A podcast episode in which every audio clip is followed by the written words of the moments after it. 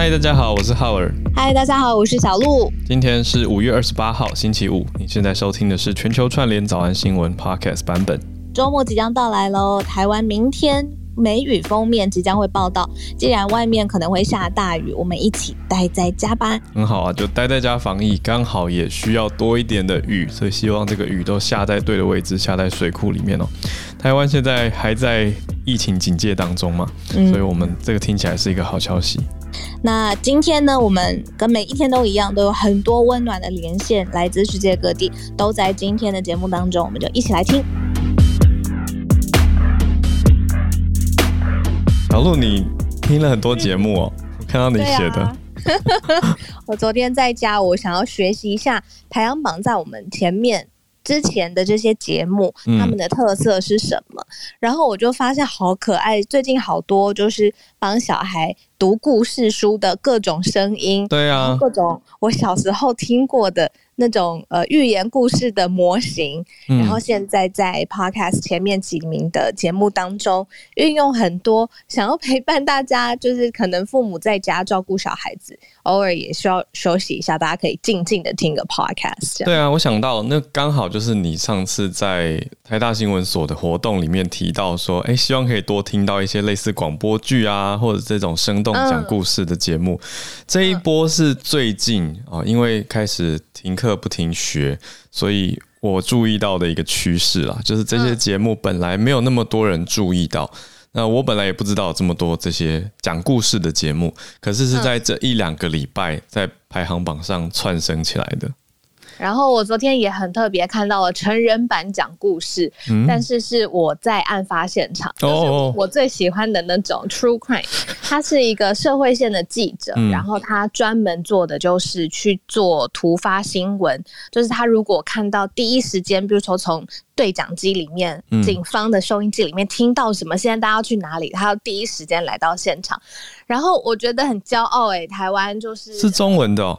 中文的，而且是台湾的记者，就是他反应好快哦。他会把呃一个案，他他因为他有很多经历嘛，他就把他之前的这些经历呃先讲述一遍，然后再邀请，比如说鉴识专家，或者是破案专家，或有的时候当时的审讯官等等的，现在搞不好都已经退役了，然后做了一集，呃，这个节目叫我在案发现场，台湾的，嗯。听起来不错，就是真实犯罪类型的，嗯嗯，嗯。的 podcast 节目，嗯，我们要继续加油，大家大家有有劳大家帮忙，对啊，因为排行榜的前后，我觉得是一个参考，就它它不是一种你说绝对是代表品质好坏，可是我觉得它反映出来的是听友的偏好，还有大家对这个节目的喜好程度跟热衷程度，所以有劳大家了。我们就就我们的排名就是代表大家的喜好嘛，所以大家一起来帮忙，大家一起来五星评价留言。怎么帮忙呢？怎么帮忙呢？浩尔要订阅，还要留评价，哦、就是这么简单。哦，留评价，然后订阅起来，然后是不是看想给我们几颗星？强烈建议四颗星以上 这种，没有啊，没有强烈建议四颗星以上，就是只能按五颗，要不然就不用了。哎呦，对，因为我们是长期徘徊在二三十名嘛，嗯、那就是离我们心中目标，我们有十九过啦，我们有十九过，有，而且啊、呃，另外我们在新闻类一直是稳坐第二名，第二名，对，那这个嗯，好，这个我昨天也去听了。第一名的就是媒体的大前辈，听听下。我觉得我们有有温温度比较多，他们是理性，然后呃资讯，但我们温度跟连接感是多很多的，就看听众自己的选择。嗯，我觉得呈现出来的诉求跟风格很不一样。嗯嗯嗯，对啊，所以反正我在家没事，然后我就想说在家防疫，我就来做功课吧。我们前面几名的 podcaster 的优点啊，节目的类型啊，听完了一遍，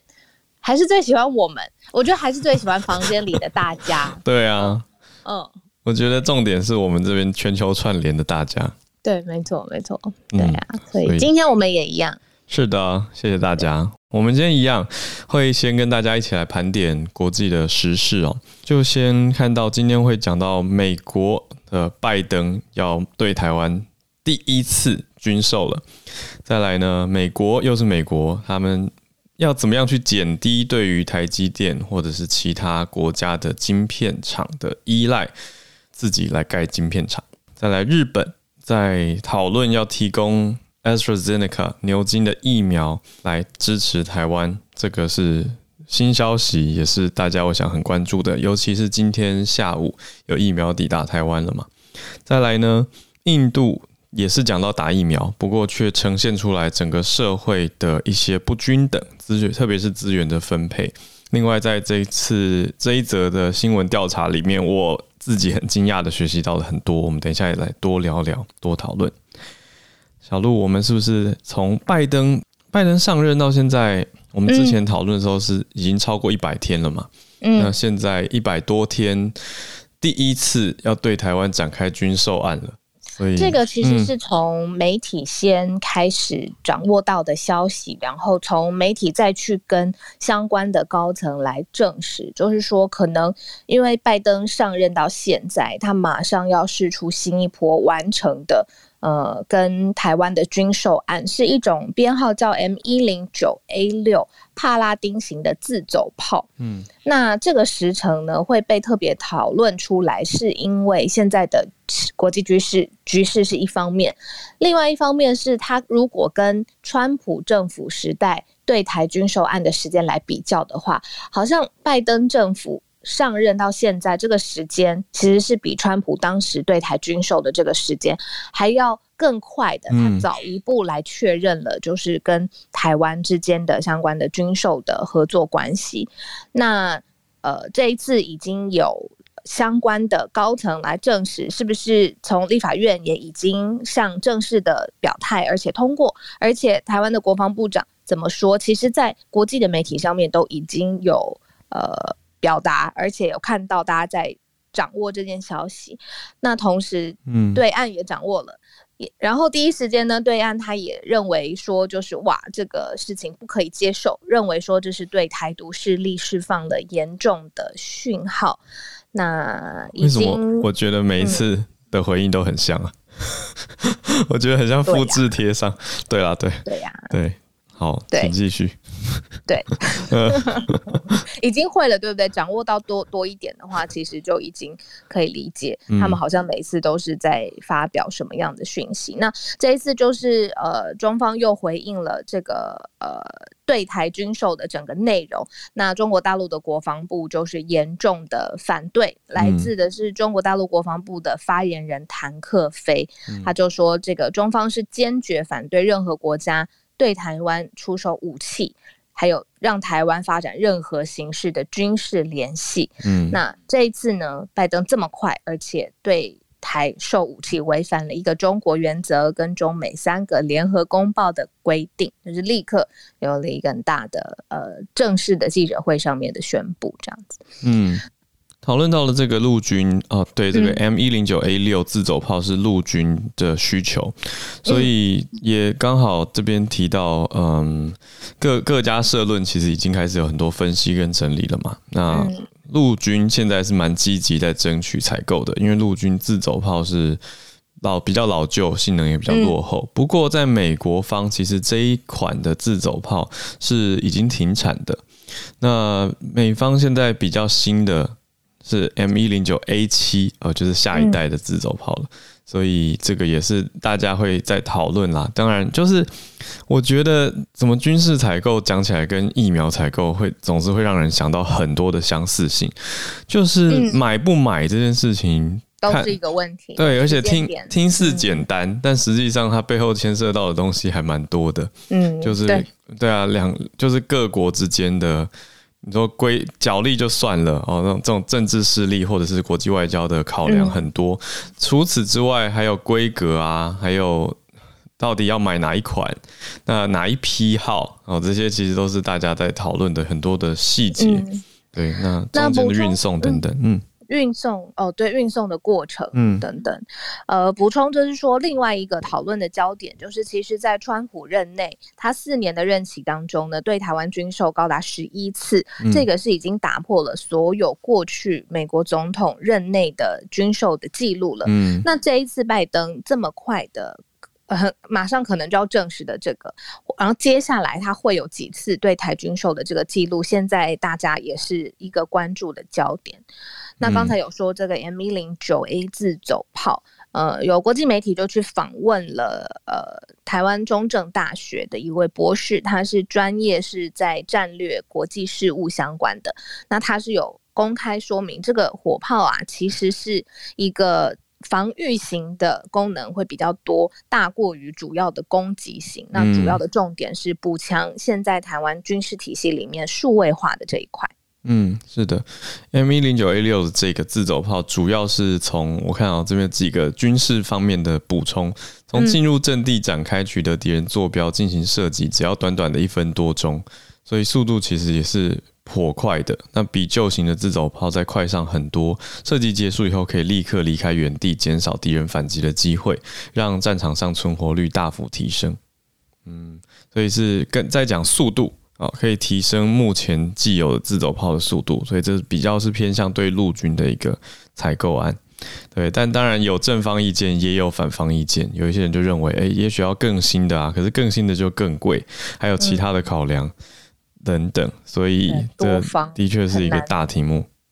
所以这个就是从呃军售来看到很多，我我觉得你把它比拟成呃疫苗采购或者相关军购采购，真的是军售的采购，真的是有好多呃会变动的因素，而且在谈判的过程当中会有不同的呃资讯啊，或者是沟通需要完成。那的确是一个多方协力，而且多种角度都可以解读的事件。嗯，那这个这一次就是从，比如说现在呃，拜登对台湾或是对中国的关系与立场，然后呃各方面台湾自己军事呃数位化啊、呃，还有齐备的问题都可以来解读。待会可以听听看 Dennis 老师的想法。嗯嗯，我们延续再讲到美国跟台湾之间。可是同时呢，要卖军售，要卖军售给台湾嘛？可是同时又想要脱离一下台湾台积电的的主主掌，或者说台积电的这个控制嘛？可以这样说哦，因为台积电掌控了全球，真的是六七成的晶片生产。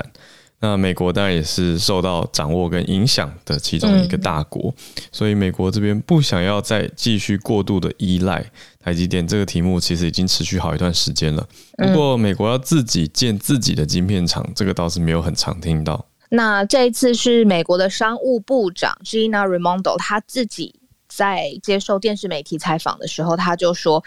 将来美国的计划是呢，接下来在美国再建六或七个生产的设施，这样子不会过分的依赖一间公司或者是一个国家。他没有点名，就是呃，可能是过度依赖哪里或哪一间公司，嗯、但是他不希望美方是很脆弱，呃，在这件事情上让其他国家有主导权。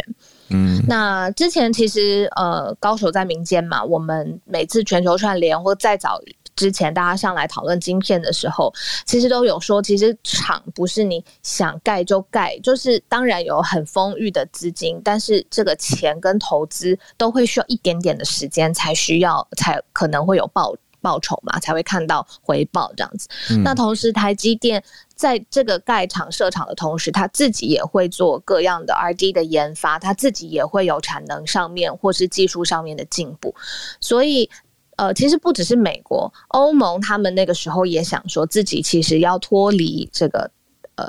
他们需要自己有生产晶片的能力，然后自己设厂。那从欧盟到美国，如果真的是要建制的话，其实就是看台积电可不可以继续的在这一段建制的时间拉高他们 R&D 或者是科技的呃不可取代性，然后让呃各方面的这个进。竞争其实都还是维持在一定的距离之内。不过，不论有没有维持这个距离，现在看到要不要脆弱的依赖一个国家或一个厂商，这个应该是美国跟欧洲现在一个主要的共识。对，跟小鹿刚讲的一样哦，这个点主要是说，不是想盖就盖的意思，是说我就算我有钱哦，我有地方，可是我盖了，我还是需要技术。那这个技术到底从哪里来？那大家愿意试出多少？比如说，在全球最大大家都知道的技术领袖，大概就是台积电跟三星这些美国以外的半导体指标公司嘛。那这次其实也会参与到美国商务部所主导的嗯半导体生产跟研发计划，因为是这个礼拜啊、呃、，Ramondo 他其实就提到说，美国政府要提议用五百二十亿美元的支出，所以真的是非常高额的金钱哈。可是要在本土新建七到十座的晶片厂，那当然不是说盖了以后就就好了，而是这之间需要花费非常多的心力去沟通跟协调，还要取得技术。可是可以确定的是，至少盖完之后可以巩固晶片在美国的生产，好一定的产能啦。就是说，我们现在也假设之后又发生类似这样的晶车用晶片荒，或者是各种晶片荒，你在美国至少有自己的厂而。减少运输时间啊，那也减少对其他地方的依赖。如果没有自己的厂的话，真的就是只能联联络其他国家，那拜托其他国家。我想光是这一次疫苗的事情，台湾自己感受很深刻啊。就我 们一直今天一直在做各种比方，哦，军售跟疫苗的比方，嗯、那现在晶片跟疫苗的比方，啊、哦，这个感受很深啦。就是到底什么叫做依赖？那没有办法有自己生产的时候，真的是必须有很多的依赖。那所所谓的依赖，就是外交谈判嘛。那所谓的依赖，就是代表一定的呃生杀大权被掌握在别人的手上，所以这都会影响很大很大。那有没有一种依赖可能是正向的依赖呢？就是他的这个互相的关系其实是。正向的温暖的依赖，好像这一次在日本的想法上面有看得出来，台湾跟日本之间的关系有那么一点温暖的连接在。因为我有看到，就是呃日本的报纸，尤其是日媒产经新闻，他们是用头条来报道。现在呢，日本的政府啊，希望向台湾提供。部分的 AZ 的疫苗，原因是因为其实之前日本发生很多次大规模的灾害的时候，台湾其实都是第一时间，而且是民间自发性的，呃，不论是实际上面的关怀、物资上面、呃，经济上面的救助等等，或是心思，其实都常常跟。台日之间关系真的就是在文化上啊，然后旅游上啊，其实是很亲近的。嗯、那这一次，其实多个日本政府官员，还有呃自民党，呃日本的自民党都已经证实说，接下来日本呢会希望来呃。帮助台湾，尤其是在提供 AZ 疫苗的这个部分。嗯，那日本政府可能是透过 COVAX 这个框架来跟台湾来提供，而且还需要了解现在进一步的供应量啊，或者是拟定的交货的时间等等的资讯。那最快下个月日本呢供货，这个是他们现在有的目标。对啊，我读到一个很大的重点，就是日本其实是跟 AZ 签了一亿两千万剂的供给合约，而且这其中呢，日本批准了，也是在这一两个礼拜的事情哦。批准其中的九千万剂是在国内生产，所以这个就又类似刚刚讲到的消息，就是有没有办法在国内生产？对，虽然刚刚讲的是晶片，可是现在讲的是技术上国内生产疫苗。那因为。也因为也跟大家补充一下啦，就是 A Z 在日本的状况或地位嘛，可以这样说，嗯、就是因为 A Z 在欧洲有出现一些血栓的副作用嘛，所以日本是没有在国内把 A Z 列为公费接种对象的。嗯，哦，但是我觉得。还是很好，来吧。我觉得 A Z A Z 还是一个，因为特别是 A Z 前一阵子我们有追到新的数据啊，孔医师有跟大家比例的问题，对、啊、对，其实说呃，在亚裔的身上并没有太多这样子的严重副作用，嗯、所以它的防护加上它防护力成绩是很不错的。所以虽然说有一定有一定的考量跟一定的风险，可是我想目前越看越它的成绩表现越来越好了。那以对台湾来说是蛮需要的，所以这个消息算是蛮蛮开心的吧？我觉得是读到的时候会觉得哦，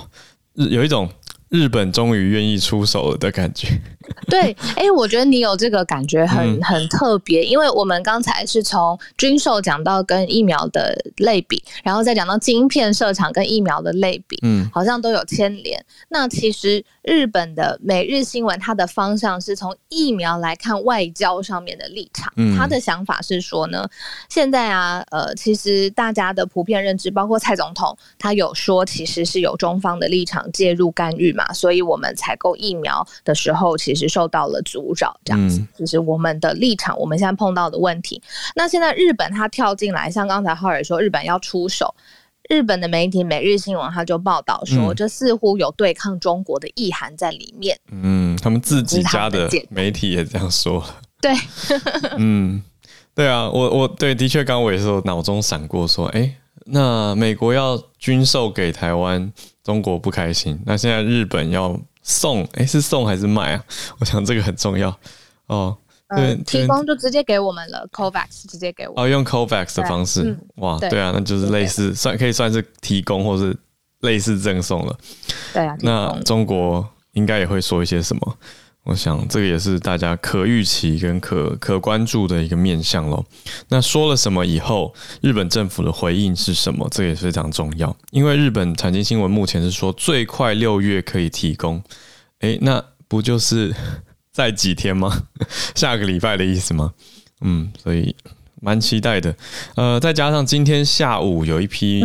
Moderna，嗯，对啊，下午下午要抵达台湾的是莫德纳嘛，是从欧洲飞过来的。嗯，对啊，所以就持续的，台湾现在真的很需要疫苗，所以嗯。持续关注这些消息。补充一下，就是呃，刚才浩尔说台湾很需要疫苗，这个、嗯、昨天有一位网友很谢谢，就是你就是写了很长一篇帮我们整理，就是说需要疫苗数量是一回事情，但是疫苗施打的。呃，合理性、分配性，还有到时候会造成的世界呃，就是资源上面的呃相对的，你要怎么安排动线等等。其实我们已经有很多很多学长姐的经验了。那昨天这位朋友就是写信来，就是希望我们可以呼吁大家说要参考。呃，过去前人走过的路，如果已经摔过的跤，或者是比如说一夕之间造成的系统的问题啊，像昨天马来西亚朋友跟我们分享的，他希望台湾政府要特别去看看其他国家的例子。嗯，对啊，讲到这个，我可以快速补充，呃，有一位听友 Sophie 刚传进来的消息是，澳洲墨尔本昨天宣布说，今天开始封城一个礼拜。原因就是澳洲出现印度的变种病毒，那这个这几天都有十几二十例，所以州政府选择用短时间直接封城来阻断病毒的扩散。这个也是，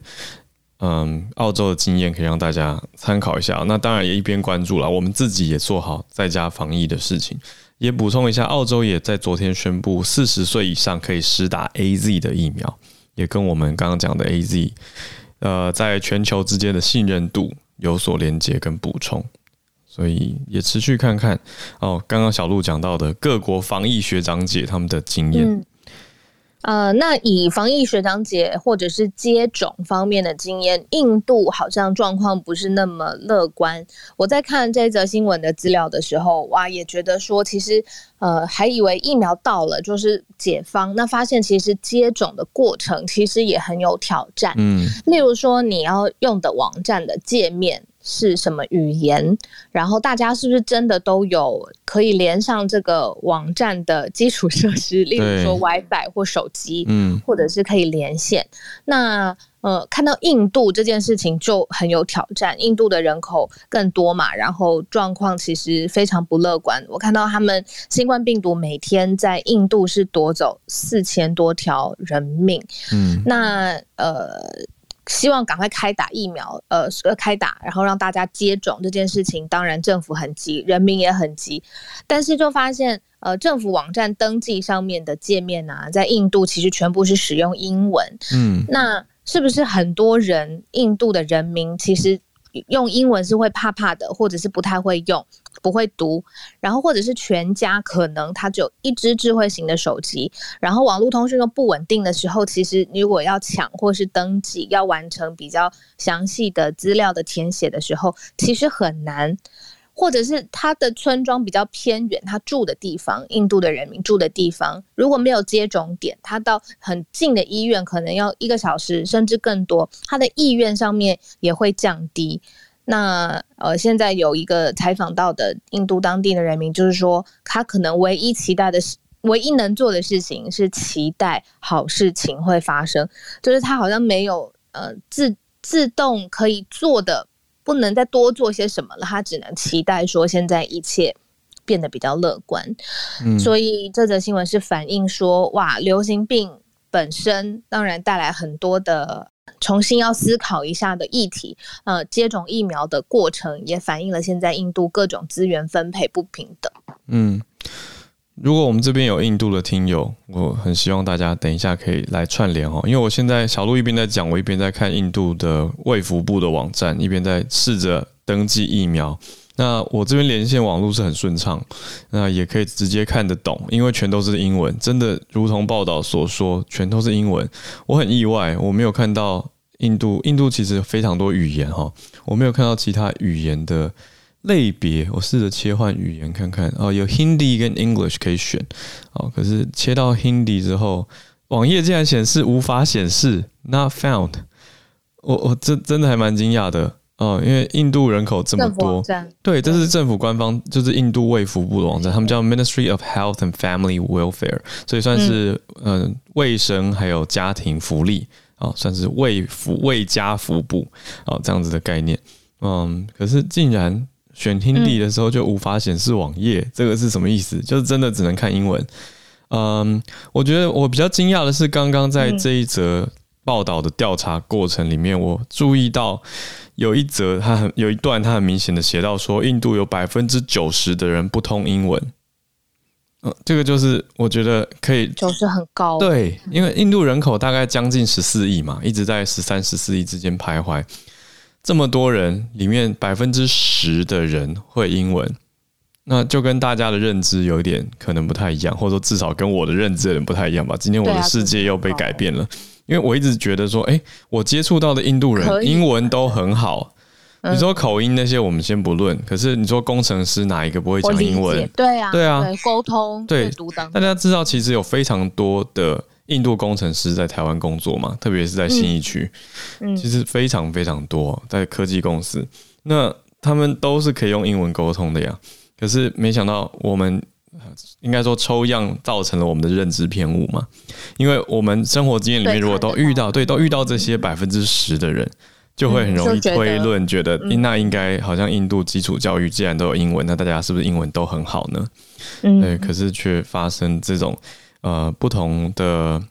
资源族族群当中很大的落差，还有另外一个点是小鹿刚讲到的基础设施跟网络连线，我可以一边我们现在在这边全球串联，我一边还可以看得到他们的网站，而且点进去都是通通畅的。可是，在当地就不一定是这样的情况了，可能网络不顺啊，然后连进去，你想抢疫苗，就像昨天马来西亚说抢疫苗像是抢演唱会的票一样，多个可能这一页连好资料写好，下一页送出去连不上啊，网络不稳定，那真的感觉挫折感会很大，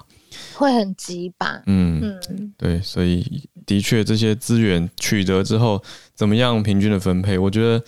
常常在关注世界新闻的时候，都还是会让我觉得很 珍惜我们现有的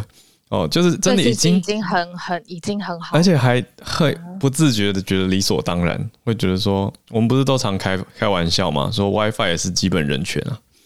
可是，在很多地方，对很多地方就也根本没有，还没有，啊、没有基本人。我觉得可能是一时之间，就是很。嗯，急着或者是想要希望台湾更好，嗯，但是第一时间他讲出来的方式，可能就是变成啊口水战，或者是啊很容易阴谋论，或啊政府一定要怎么样怎么样怎么样，一定是有什么什么什么什么勾结，就是很容易第一时间从一个负面的想法跳进去，那可能是忘了说，其实我们真的已经有一年多很安全无虞，生活不受。大不大致上不受任何的限制的时间了，嗯，那我觉得可能过了那个第一时间的情绪之后，慢慢接下来可能大家也会想到，其实我们有很多别人已经在前面的经验，然后也有呃别人可能在当地受的限制、受的辛苦，我们现在是不用遭受到的，所以多一点呃温柔，就像今天。嗯。开场播的音乐一样，对啊，理解了，嗯，我觉得多一些理解哦，理解大家不同的执行状况跟细节，别人的立场、自己的状态，嗯，试着去同理其他人，就会啊，大家都比较好过一些。时间刚好来到了全球串联的时间，我们就要开放大家上来跟大家分享一下你所关注的消息跟领域。今天非常的踊跃哦，可是我们经过精密的计算跟评估，我们一天好像大概 大概可以开放大概五位朋友上来分享，时间会掌控的比较好一些。希望大家能够了解。那这些题目其实很棒，所以我想不要急哈。如果今天题目觉得哎，好像嗯我们来不及安排或来不及选到的话，这个题目也可以存下来啊。好，我们到礼拜一再来跟大家串联。嗯，我一边还注意到有新朋友举手，哎，就是有彩球，可能是安卓。哦、对啊，欢迎你、嗯、，Kevin。好，那我们慢慢就来开始了。好，来，Tom，嗨，早安，嗨。对，我是在那个北加州湾区这边，这个其实是旧闻，所以有点特别。但是是去年四月份的，呃，大家应该那时候有印象，很多很多城市都被关在家里。对啊。大家就用这种方式连接，我觉得可以跟台湾的大家分享一下。嗯，什么方式？就是这一篇主要是去年四月纽约市呢，就所有的人都被关在家里，所以他们就每天晚上七点，大家都不约而同到阳台或者是到顶楼去，大家就会拍手啊，或者是欢呼啊，呃，发出一些唱歌，有些人唱歌，有些人演奏乐器，就用不同方式发出声音来做连接。那主要目的也是要帮呃最辛苦的那个前线的医护人员来打气。那在不能彼此见面、互相加油打气，还有连接的情况下，我觉得用这种声音的方式连接还蛮不错的。那就跟大家分享一下，可能可以改版改成台湾版的。那前几天有听到 Howard 唱歌，搞不好大家可以一起七点就。到阳台合唱手牵手这样，分享完毕，谢谢，谢谢 Tom。七点有点早，可以等我七点半嘛？你们可以自己决定一个适合时间。台湾也许还有点热，我不知道到多晚的时候会比较适合，但是呃，也是另外一个方式啦，就是在呃大家被关在家里的时候，嗯，找一些方式去感觉到大家的存在，这样子。嗯，好，谢谢 Tom，谢谢 Tom。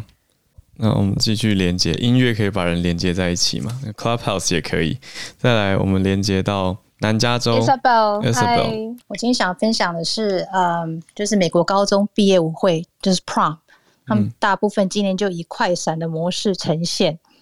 那大家都知道，说 Prom 是美国高中毕业的舞会，然后是大部分美国学生的，就是 of Passage，是必经必经。必经过程嘛，嗯必经嗯，然后因为在经过十四个月的网络教学，大部分加州的学校已经在上个月开放实体教学，所以为了弥补这些学生，这些应届毕业生，呃，所有的家长跟学生都希望可以有这个机会参加。那传统的毕业舞会大部分都在饭店举行，而且需筹备时间都需要一年。那今年就是为了安全起见，也为了让这些学生有这个机会。啊、嗯，他们就把这些这些舞会办在学校的停车场或是学校的足球场。那防疫措施还是像戴口罩或是社交距离都还是需要遵守。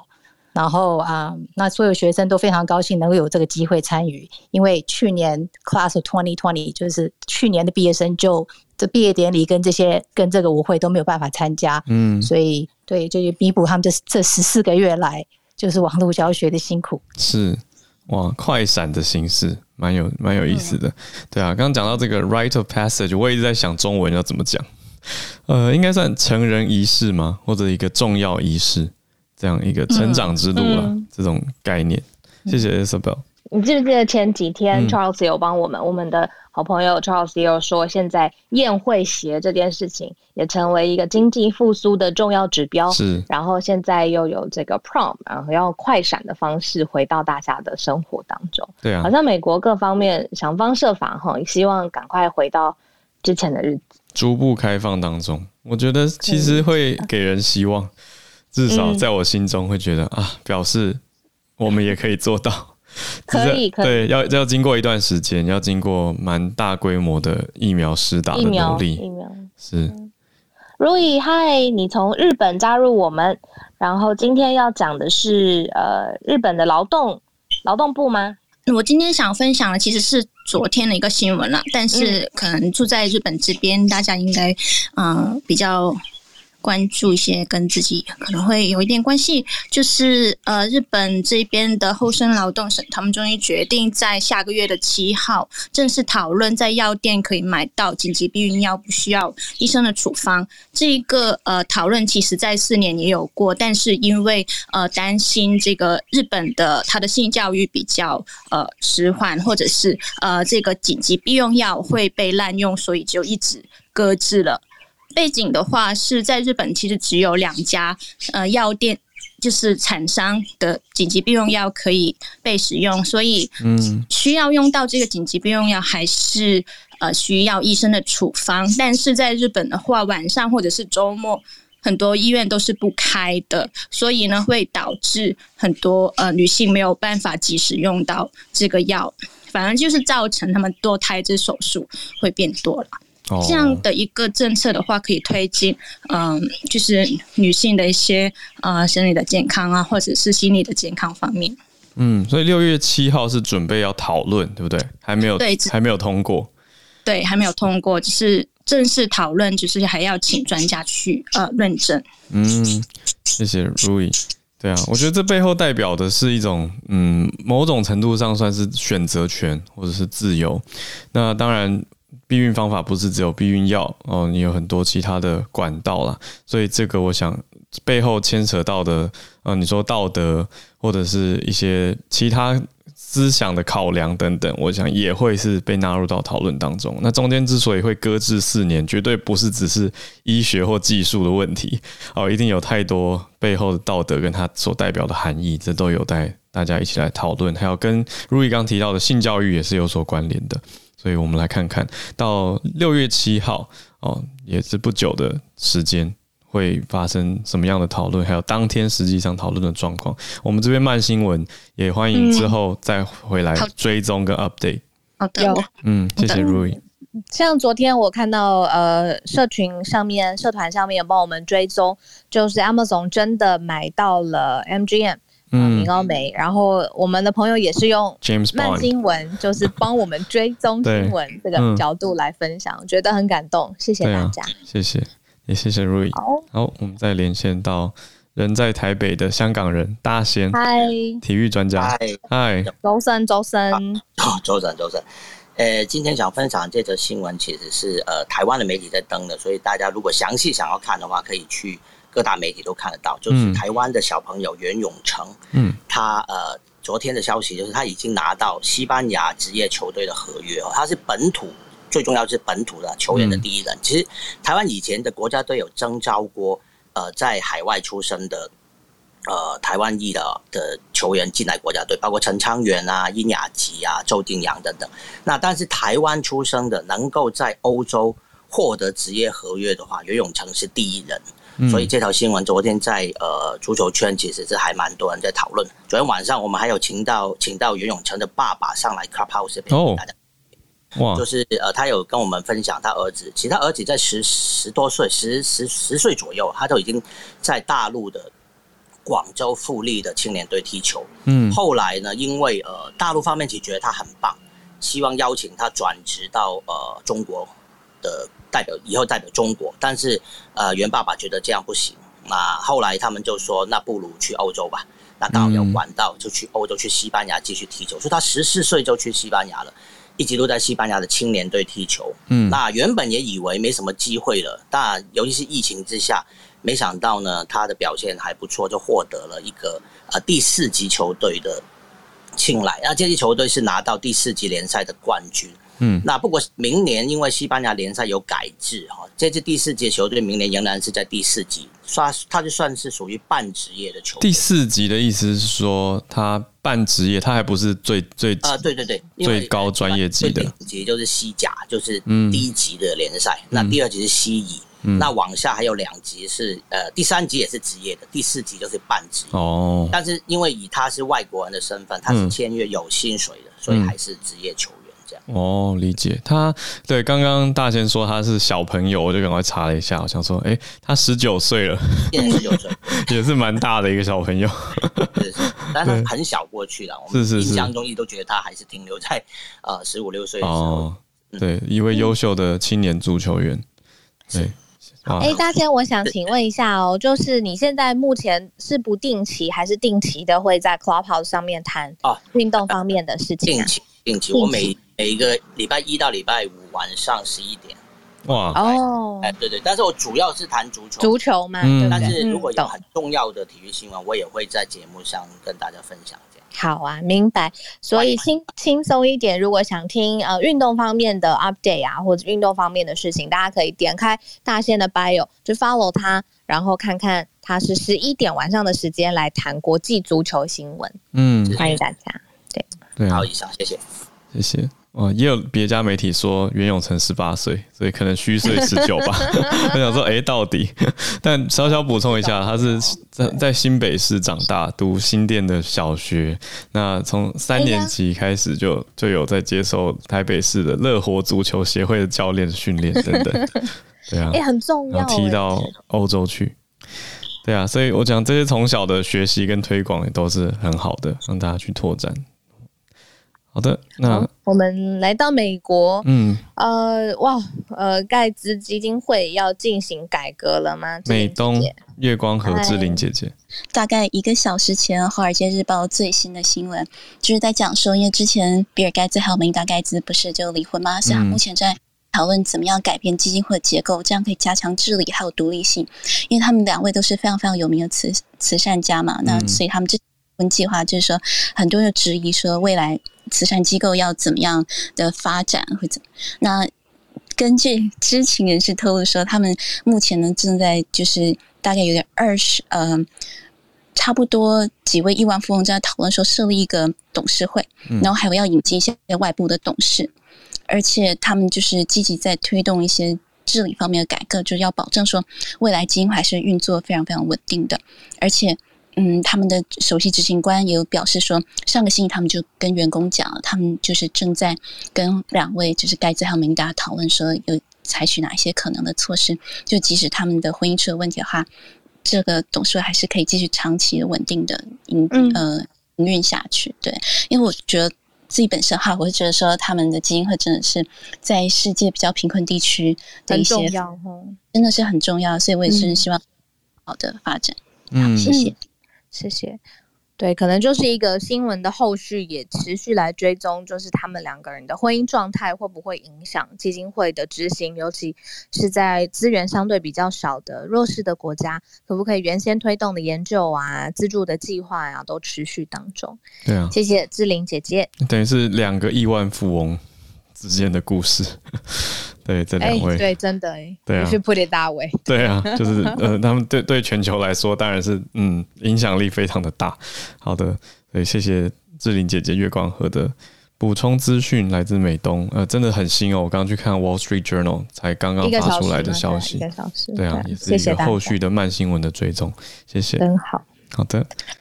好，时间八点四十五分。今天呃，想先邀请孔医师，是我们助战专家。因为哇，昨天一整个下午从两点呃 CDC 记者会之后，哇，下午又有更新的疫苗，然后晚上孔医师也开房了嘛，每天晚上都开房。嗯、那情绪很多哈，孔医师就是社群上面大家的想法呀，大家的抒发都很多，孔医师也都观察到了。昨天最大消息当然就是。我们心心念念的莫德纳终于来了，嗯，那个是今年过年前的一个好消息，我记得。那时候就我们跟莫德纳直购五百零五万，嗯，那那时候提成本来就是说大概五六月来啊，对啊，那可是因为台湾疫情起来了哈，那迟迟没消息，大家好像就有点焦虑，对，那很高兴终于。这算如期交货了。嗯，有些人在算啊，才十五万塞牙缝干嘛？没有，我觉得十五万很重要哎。对啊，那十五万，你看这个台湾的医护大概三十万，嗯，然后第一线专责医院是五六万，嗯，这一群人施打绰绰有余，嗯，那那我觉得以这个观点来说，让前线的战士先有。不是无敌，可是是很很有效的盔甲，就是防御力，防御力穿上啊，至少防御力增加。这个我想，然后不会被暴击。嗯，前几天看到的一个新闻，会被暴击就是重症嘛。对，嗯，那然后我觉得他来之后有一些思考点，大家可以想，因为大家会想，那该怎么打？哈，嗯，因为假如最保守、最传统的想法，大概当然就是照莫德纳打莫德纳就打莫德纳，打 AZ 就打 AZ 哈。嗯，那莫德纳是临床试验是做相隔二十八天，它该打两剂。对，那临床试验可以看到九十四 percent 的保护力。嗯，那 AZ 当然现在就是相隔八到十二周哈。那我觉得有一些人会想说，疫苗现在有限，是不是应该都尽量先大家打第一剂？嗯，让多一点人有保护力，这是一个想法。嗯，那我其实有另外一个更大胆的想法。哦，我昨天在脸书有写，可是我觉得我只是讲爽的，可是我我可以跟大家分享一下。嗯，我觉得 AZ follow by Moderna 是个好主意，混打。因为记不记得上对上上礼拜我有跟大家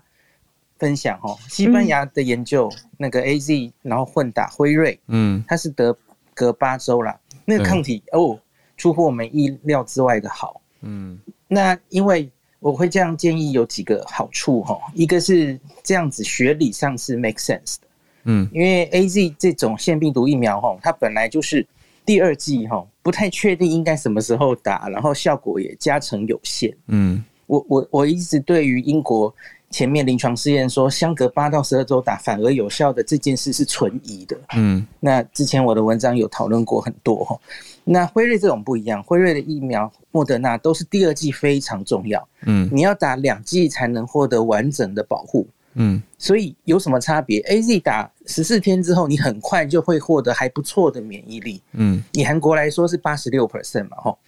那可是莫德纳资料少，可是我们可以以辉。可以在以色列的研究来看，吼，辉瑞真的是要打那第二剂之后，它保护力才会上九成。它的第一剂在大概三周的时候，保护力甚至可能是六成而已。嗯，那比莫德纳的一剂，呃，对不起，比 AZ 的一剂还差。嗯，所以因此这会有什么问题？你假如现在是马上要上阵作战的将士，哈，嗯，我们现在莫德纳在封监的程序，它可能十四天后才可以开打。对，然后呢，你还要打。第二季二十八天后，再也许是七天或十四天，嗯，你才能拥有大于九成的防护力。你在打第一季的这一个月内，可能只有六成上下，嗯，那这其实对前线战士来说是不太妙的哦，嗯，所以我其实真心觉得 AZ 大家就现在都打 AZ，然后之后再打那第二季末的，那是非常好的主意。只是我觉得现阶段的指挥中心应该是。比较保守，对啊。刚刚我前面说，大家都至少先打第一季的想法，呃，可能会比较务实，然后比较普遍啦，就是普遍让大家都有一些保护力。虽然说我我完全我现在听懂医师讲的逻辑了，以后我就知道 为什么，因为这样综合第一季 AZ、第二季莫德纳加起来防护力很强，而且对啊，然后我们第一线医护是非常需要巩固这个强大防护力的，所以我觉得以医护优先的角度的话，绝对。以学理上听起来这样做是最合理，可是如果用政府在对百姓交代的角度，我觉得好像让大家更多人能够普遍有第一季，大家会比较安心。哦，所以两边都有，而且就是科学证据其实还累积的不够。嗯，所以因为英国的混打还没出来，那西班牙那个混打资讯太少了，才六百人，而且他混打的是辉瑞，不是莫德纳。嗯，要要等英国的确有做 AZ 混莫德纳，可是我觉得这个 大概要两两三个月之后才会出来，所以可惜呀、啊，有点可惜。可以的话，我真的很希望当 AZ 混莫德纳的白老鼠这样。哦，医师报名，自愿报名，第一个报名，一定第一个报名。嗯，医师，我觉得那个过程。大家都在学耶，因为我真的有有看到昨天十五万出来，社群上面有人在说这哪够啊？这个根本是什么？就是塞牙缝什么的评论，真的是有看到。然后结果今天真的就是在学，原来就是像孔医师讲的，这个混打的好处，其实不保护的族群，还有这个优先顺序，其实是蛮好的，重要的。那我是相信，大概这十五只是起点了，因为他。大中昨天记者会也有说会陆续来，因为他其实一次也没有办法，因为冷链嘛，哦，他不能运太多。我记得日本开始进辉瑞，他的第一批也没多少，他后来就每每个礼拜一两个礼拜就有飞机一直来一直来，那他们新闻也不报了，反正就几乎是稳定供货这样子。所以我我希望他可以接下来就稳定一直来，然后就就没有什么塞牙缝的问题，他本来就是陆续来的这样子。嗯，对，也希望日本刚刚提到嘛，在拟定要送 AZ 来台湾，这当然我觉得以综合了刚刚医师给我们的知识跟资讯的话，哦，这个也是多多益善啦，都能够增加台湾不只是第一线人员哦，就是前线作战，还有呃各种必须要出门的大家需要增加的防护力，所以会越来越好。日本的这个有一个我还不是很确定的，就是他们现在到底手上有多少 AZ？因为他们订单是一点二亿。对。对，可是我不确定他们拿到多少。然后浩尔刚刚有说，有一部分是要自己生产国内产的嘛，就如同韩国一样嘛。嗯，韩国也设设厂 AZ 直接产。嗯，所以它也一样，现货不知道有多少，就不知道 那个量会。有一种购物的感觉，现货 可以出货吗？赶快出货给我们这种感觉。下单对订单很多了，对对对，对订单很多。但是我我当然很期待，因为日本。买了很多哈，他们本来就预购了人口大概两倍的的疫苗，嗯、那最近他们又加大手笔了哈，他们又多买了辉瑞跟诺瓦瓦克斯，好像各自五千万，就是 A Z 也许他们用不到了哈，就如同美国也判断 A Z 大概其他的疫苗厂已经够 cover 他们。达到群体免疫，所以 AZ 他们就可以让出来，是一样的意思。嗯嗯，我刚刚是想请教医师说，医师对日本的文化这么了解，就是你觉得他一开始决策会第一时间就决定要超过人口这么你说两倍的疫苗数，这个决策过程是不是跟他们日本文化就是更谨慎啊，而且希望就是万事都准备好很有关系呀？啊，小鹿，这个其实，在去年的大概这个时候，全世界的先进国家几乎都已经在抢疫苗，抢翻天了。嗯，这些订单大概都是去年此时，我已经在整理文章，整理这些订单。那最有名的哦，就是加拿大抢了人口五倍的量嘛。哦，那大家后来很多报道。哦，日本是抢了两倍。那因为他们其实当时就是心心念念想办奥运。嗯，所以他们很希望在奥运前可以达到群体免疫，现在看起来不太容易了哈。嗯，对，所以很多国家都有超前部署了哈。日本不是唯一，但他们都强很多，英国也强很多，欧洲各国也是。可是订单跟什么时候来，真的都是两回事。像加拿大其实也是很后面才开始有有比较充足的疫苗嘛哈。所以我觉得台湾的大家要有点耐心了哈。因为我们国际处境这么艰难，嗯、买疫苗真的不是说买就买，不是到后门去买个什么 买卫生纸，不是这种事情哦。对了，那大家有点耐心这样子。嗯，谢谢孔医师。嗯。那我觉得大家如果晚上啊，就是会呃，比如说对疫苗或者是现在社会呃那么多讨论，有一点不太确定哪一个说法才是对的。其实孔医师每天晚上都会在 Clubhouse 上面开房间，然后也会隔天或者是孔医师有空就会把所有的文章跟 Podcast 上传，所以大家可以来听听孔医师，很多时候也连同其他的医护专业跟大家一起讨论解答疑惑，所以是一个很重要的。咨询管道之一，大家可以多多 follow。医师动作超快的，就我觉得医师的 podcast 几乎都是隔天以内就在二十四小时内吧 就更新完成，很强，原汁原味，根本不后置，直接上传。其实也有诶、欸，昨天我们很好、啊我，我听的很多节目都是不后置的节目，它就是录了，然后就直接上传，内容好，大家好像不是很 care，我觉得。好资 讯，而且大家需要。对，没有，我只是觉得那个感觉好像就是我就是这样，反正我就不是，我就直接上传。OK 啊，我觉得内容很好，观众喜欢就好了。对，是大家需要的重要资讯，真的。所以再次谢谢孔医师啦。那我们现在要连线到美国德州 Dennis 老师。我我现在有一个很特别的感觉，以前啊，我会觉得哇，疫苗跟医护是一个大的领域啊，国际外交是另外一个领域，所以两位助战专家一起呈现的时候，我就觉得说好，这是一个领域跳到另外一个领域。嗯，现在会完全觉得根本两位是完全人生交逢的这个交叉线，就是完全综合领域。讲的，因为这是昨天 Dennis 老师讲的 comprehensive security。我们是综合性的安全，综合性国家安全，所以疫苗也是国安的很大的一环，就直接跟国家安全啊、外交、国际政治全部连在一起了。对，整合在一起。还有晶片，对，所以跟我们今天的主题是完全不是一样的。对，Dennis 老师，真的，真的，真的，哇！你们都学的好好，我觉得欢迎大家一起来学国际关系，尤其是综合安全观这个概念。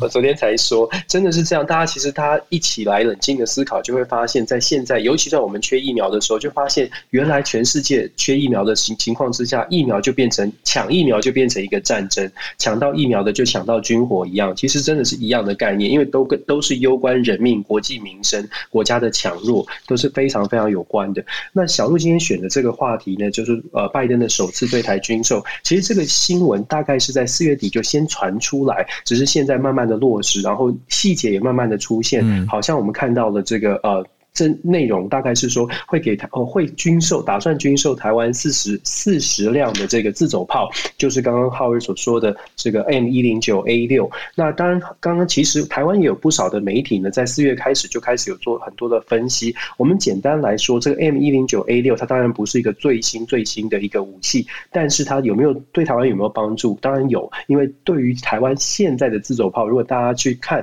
台湾现在的自走炮是 M 一零九 A 二跟 A。五那都是非常老旧的。那基本上台湾现在的自走炮呢，陆军所使用的这两款旧型的，就是改良前的自走炮，现在已经基本上不当自走炮，当炮台在用。大家想象一下，为什么会这样？就是老旧到基本上我们只把现在的一零呃 A 二跟 A 五就是固定当成一个炮塔，它的那个自走功能本来应该是行动的、有战斗力的行动来边走边打的，但是我们现在已经把它设计成为当做炮塔，跟着一般的这种。呃，在地的炮来做来做呃炮阵地来做使用，大家就知道我们可能我们就真的是缺乏这样的一个缺乏这样的一个自走炮的武器，所以新新型的新进来这个 A 六如果购买得到的话，当然它有一个直接的好处是它可以自己走嘛。但是当然，反面的意见会是说，台湾的这个地形呢，毕竟台湾比较呃比较狭小，所以在狭小的情况之下，你有没有那么大的一个范围让自走炮可以散开来？大家想象那个画面，一个大的平原散开来，然后让自走炮不会，大家你如果把自走炮这几台炮车并肩而行，如果用演习的方式并肩而行，可能很容易就被打散了。所以你基本上你要想象的是比较宽广的空间，那台湾有没有？这是一个比较大的质疑，就是说台湾买了这自走炮，是不是真的能够发挥它自走的功能，让它有这个效能发挥到极致？这是一个最大的问题。但是另外一方的说法呢，是说就算没有让它发挥自走的功能，即使当成炮台，因为这个 M 一零九 A 六的这一款的新的自走炮系统，它的发射台呢是可以发射新的武器、新的这个炮弹。那因为可以发射新的炮弹，它的准确度，这个新的炮弹，台湾还没买到，但是正在努力去接洽的，叫做 M 九八二哦。这个 M 九八二的炮弹，它是可以导向的，它的射程可以达到四十公里。那你可以想象，如果在嘉义，在呃台湾的沿海地区布置的话，基本上就算只是当炮台，它所涉及到的范围以及它可以瞄准的这个准度呢，也会比较好。所以我我我个人是觉得，我们在每一次军购案的时候，你一定会听到正反两面的立场，但我总是觉得，如果政府觉做了一些决策呢，我的态度会是我们既然买进来了，我们应该想的是如何好好的把它配置，而不是再去批评说为什么要买这个，为什么要买那个。我觉得这个是台湾可能共同要去思考的。那我们讲到军军售，其实坦白说跟军售比较相关，但是相对来说比这一次买的这个自走炮更重要的，其实是上个星期比较小的新闻。上个星期台湾的空军被美国基本上是第一次啊、史上第一次，我们的台湾空军呢被许可 F 十六挂。载的 A A A 啊 A I M 一二零型的这个飞弹的空对空的飞弹，我们第一次在台湾的海峡海湾海峡上空，美军让我们射呃射击哦。我们在二五月十三号的时候，这个新闻在美国的媒体有报道。国防相关的报告，它是呃，我们台湾在之前在两千年就买了两百两百枚，然后在二零零七年又买又买了两百一十八枚这个 A 一二零型的空对空的飞弹，空对空的飞弹，而且是中型的中中射程的空对空飞弹。中射程是什么意思？就是超视距，就超就是你眼睛看不见，可以打到眼睛看不见的范围，再加上这个 A。AIM 这个一呃一二零这个飞弹呢，它是属于这个叫做呃 Fire and Forget。呃，中文比较不好听一点，叫做事后不理哦。什么叫事后不理呢？不好意思，超准的意思吗？Forget 对，不不忘记。Fire and forget 是是指说它有这个雷达的瞄准的系统，嗯、所以射了之后，我们的飞行员就可以脱离了，比较安全。嗯，对对对，就比较安全。我们打了之后，它就自己用雷达的就就导航的方式就射出去。所以这个飞弹呢，事实上以前呢、啊，美我们买了之后，一直都不让我们在台湾的上空使用，一直都是让我们在存。事实上本来是让我们存在这个。关岛两千年买的两百枚，就让我们只让我们存在关岛，就是担心这样的一个呃雷达的这个飞弹的系统，如果我们在台海上空发射了，这个数据参数会被中共劫持哦，所以当时一直都不让我们使用。在现在就是在上个星期让我们涉及了，我觉得它的政治意涵其实蛮重要的，因为我们就就说了，让我们去射这个飞弹，以前都只让我们的空军飞到关岛去射，飞到呃在 Arizona 就做试射，但是在台海上空愿意让我们射，我觉得。这个重点是在于说，美国释放出一个讯号，美国拜登政府释放的讯号是说，现在呃，就是让台湾去秀肌肉。我觉得这个政治讯号是比较强的，相对于军购案，因为毕竟这些军购，包括我们刚刚说的自走炮，基本上我们说了，美国其实不想打仗，所以呃，打仗是最终的条件，最终的手段的话，那所有的军购。我们当然知道中国会反弹、会跳脚，但是其实也知道，基本上这个是一个例行性的动作。呃，反而是我刚刚说的试射空对空的飞弹呢，它的政治的意涵告诉你说，美国现在呃是允许台湾做更激烈的、更不能说激烈啊，更呃。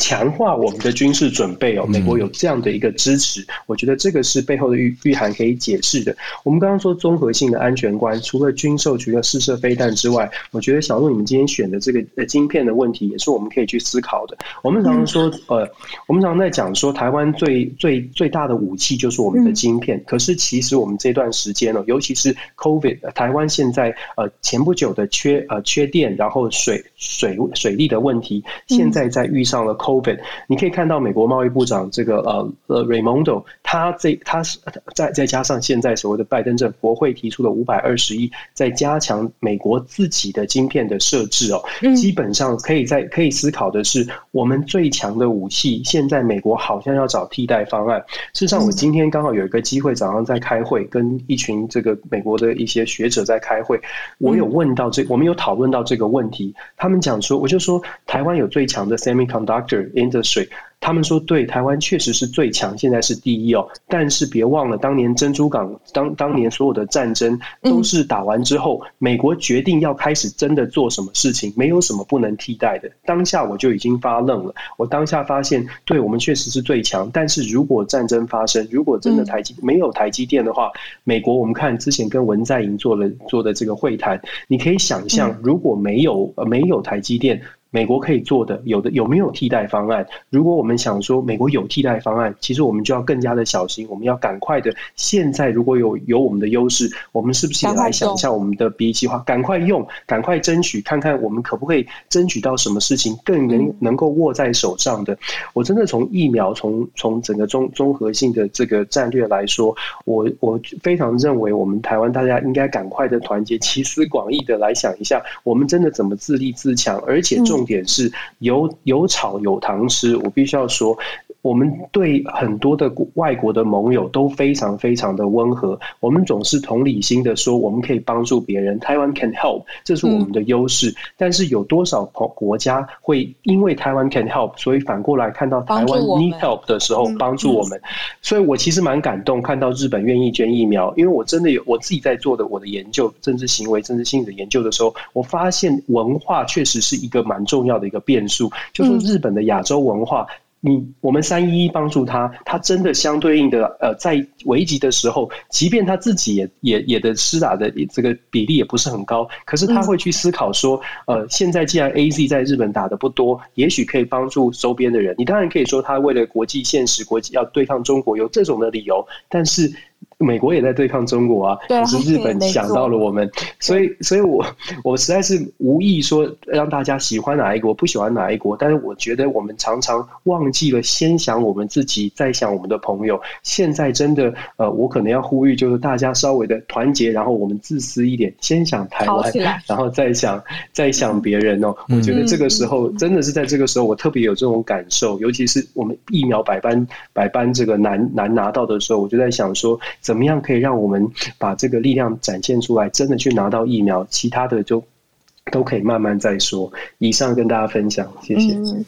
老师的意思就是说，趁现在我们还有呃晶片的优势，而且是可以放在国际谈判上面来做的时候，要赶快用这个优势，然后对外有的时候要稍微强硬一些，把我们的优势摊在谈判桌上，以此来换得更多的资源。这个是就是像下棋或者说打牌的时候，自己手上有哪些优势要把握好，那时间点也是很重要的，真的是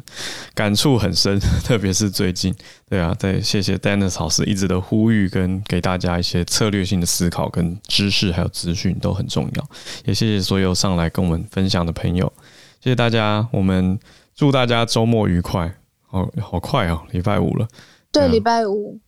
老师，关于这个有炒有糖吃这件事情啊，我有很多想法，我私底下私讯问你好了，然后我们下周来来整理一下，跟大家报告怎么炒，该谁来炒，为什么可以炒，政府不炒，这个我有很多的疑问。对对对，我们私底下来讨论一下。对对啊，也谢谢 Dennis 老师，特别谢谢 Dennis 老师跟孔医师。好，在节目前跟后，其实跟我跟小鹿都保持联络。那我们也常常有一些对，对想法、资讯的讨论跟更新，还有确认，我觉得都非常谢谢。那两位专家愿意花这个时间来跟我们。来有这些更新跟讨论，也对大家都很有帮助。那大家，我也一直每次都会收到大家的感谢啊，跟这些留言，我都就是 keep them coming 多一点，很好很好，对，多多 给大家一些赞美跟鼓励，我觉得很好。谢谢你今天的收听，也谢谢你帮我们多多的邀请朋友一起来听，而且要按下订阅，订阅，订阅很重要，讲三次。有任何想要分享的新闻消息，欢迎加入 Facebook 的社团“全球串联早安新闻”。对啊，明天就是周末了。如果在家很孤单的话，就跟社团的大家一起互动跟分享，连接在一起吧。我们很有温度，因为大家团结在一起，分享力量，度过现在好像比较困难的这个时间。嗯，也谢谢谢谢你们每一位的加入，你们的加入真的真的非常的重要。感谢你的收听，那我们下周同一时间再见。周末愉快，我们礼拜一见。